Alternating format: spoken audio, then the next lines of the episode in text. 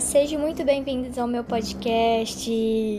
Já no quinto episódio, passou muito rápido. Eu agradeço a todos vocês que me apoiaram para começar a fazer podcast.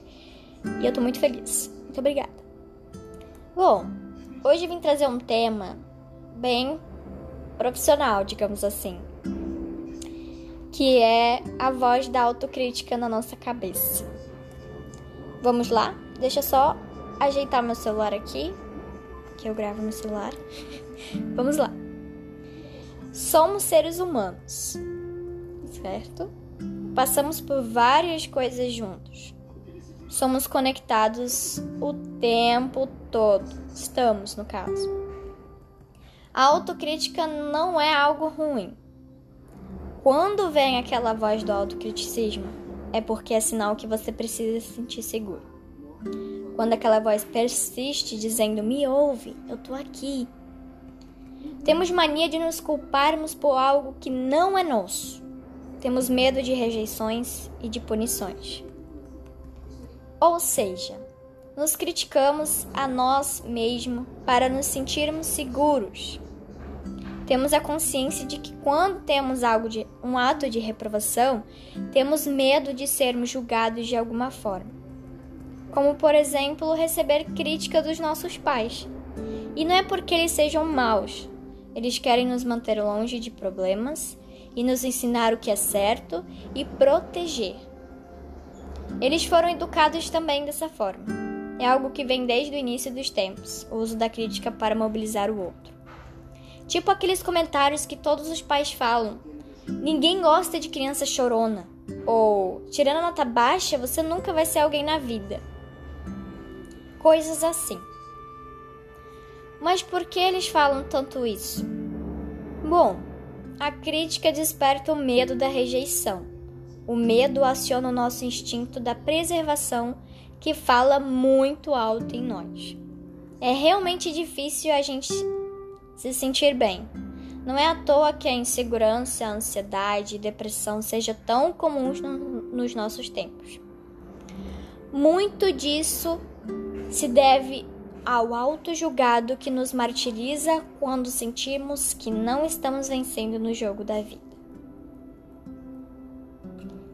Então, até aqui nós vimos a ideia de como é dominante que a autocrítica vai nos ajudar a ser pessoas melhores. E é nisso que a gente acredita. Mas o que a psicologia diz, o que a neurociência diz, é algo diferente. Imagina que a gente cometa uma falha ou receba um feedback por uma atitude inadequada nossa. Esses são exemplos de, de situações que nosso cérebro interpreta como ameaça. Uma ameaça à nossa imagem, uma ameaça aos nossos objetivos ou à nossa conexão com as outras pessoas. E diante de uma ameaça, o que o cérebro faz? Bom, ele faz. Peraí, gente, eu me confundi aqui. Voltando. E diante a uma ameaça, o que o cérebro faz é liberar hormônios do estresse, adrenalina e o cortisol. Na dimensão corporal do nosso físico, o que o estresse provoca? Ele provoca.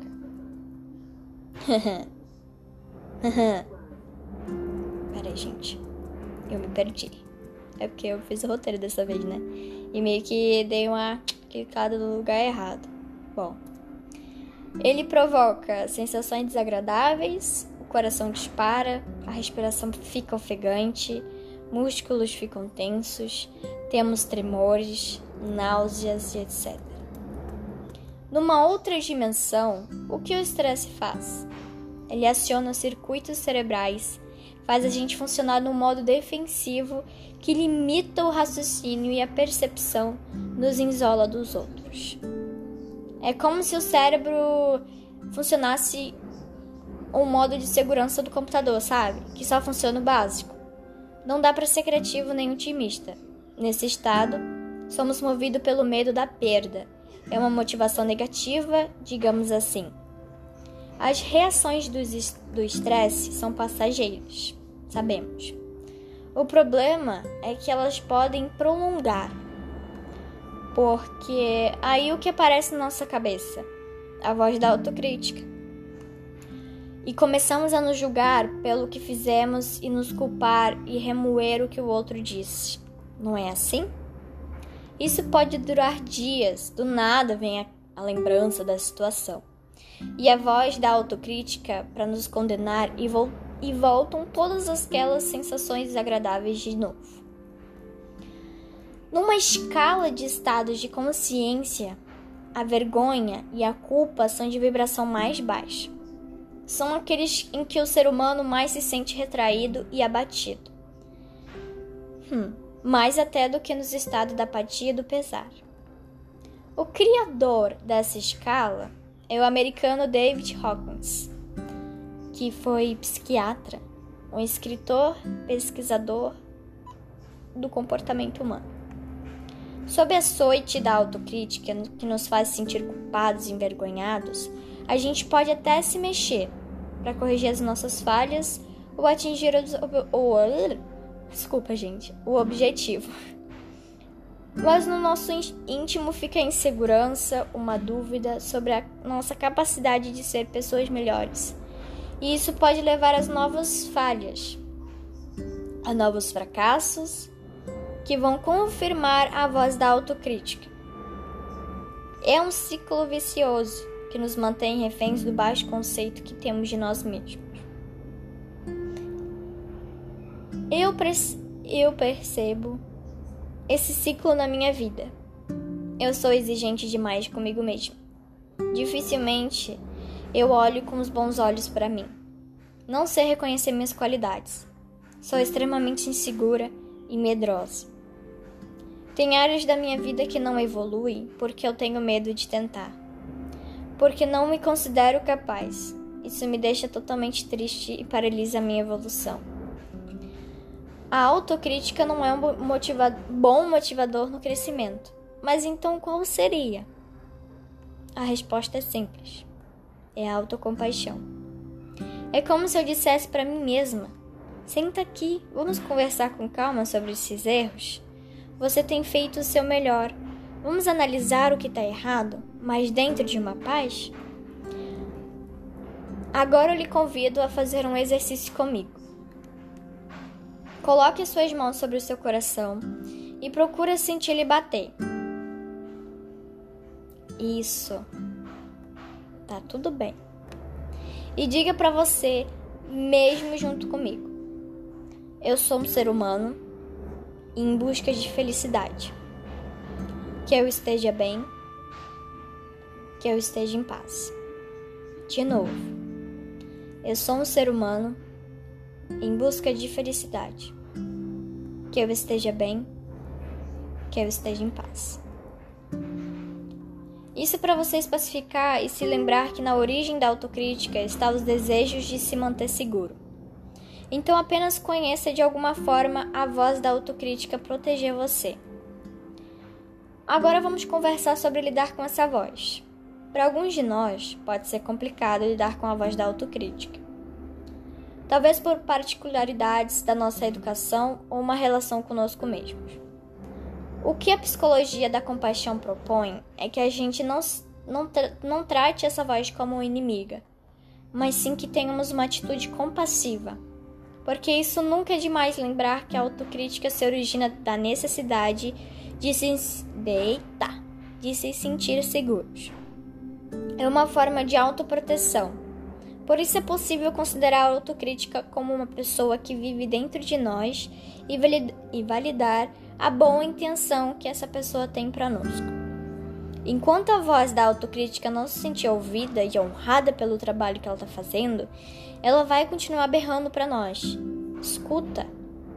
Então, o melhor que a gente faz é nos dirigir para essa pessoa crítica que habita nosso interior e dizer: Eu reconheço que você está tentando me ajudar. Eu te agradeço. Acho que a gente pode tentar outra maneira de seguir em frente uma maneira gentil. Conversar amigavelmente com nós mesmos pode parecer meio estranho, meio maluco, mas é válido e funciona. Falar amigavelmente com a gente mesma várias vezes ao dia, sete dias seguidos, reduz os sintomas de depressão e aumenta a sensação de felicidade. Nós sabemos muito bem ser gentis e passivos, passivos com as pessoas queridas. Só precisamos nos permitir praticar conosco, o que também alivia o mal-estar que a autocrítica que a autocrítica provoca. é nos dar um gesto de afeto, colocar as mãos sobre o peito como nós fizemos no exercício, ou nos dar um abraço, por exemplo. Receber um toque amoroso, mesmo que seja de nós mesmos, ativa um sistema de autoproteção no, do nosso cérebro. Cérebro. Gente do céu! Cérebro. Um sistema que libera citocina na corrente sanguínea. Citocina é um hormônio do amor, para quem não sabe. Ela está presente em momentos de afetuosidade com os outros seres, que também nos acalma. Quando temos a experiência difícil e dolorosa, a nossa tendência é nos isolar, certo? É achar que tal situação só acontece conosco. E isso gera um sentimento de perda de conexão, e como a gente sabe, é muito assustador. Para recuperar então um senso de conexão, precisamos nos lembrar o que temos em comum com outros seres. Todos cometemos falhas, todos fracassamos, todos nos sentimos inadequados, imperfeitos, envergonhados e culpados. Bom, gente, esse podcast é mais voltado ao profissional mesmo que eu pesquisei muito sobre isso e resolvi aqui falar para vocês, dar umas dicas, como a gente fez no exercício. É, espero que vocês pratiquem é, falar amigavelmente com você mesmo e vai te ajudar bastante. Eu pratico isso, isso me ajudou muito, muito, muito, ainda mais na situação que a gente está vivendo, que não pode sair de casa, e, enfim.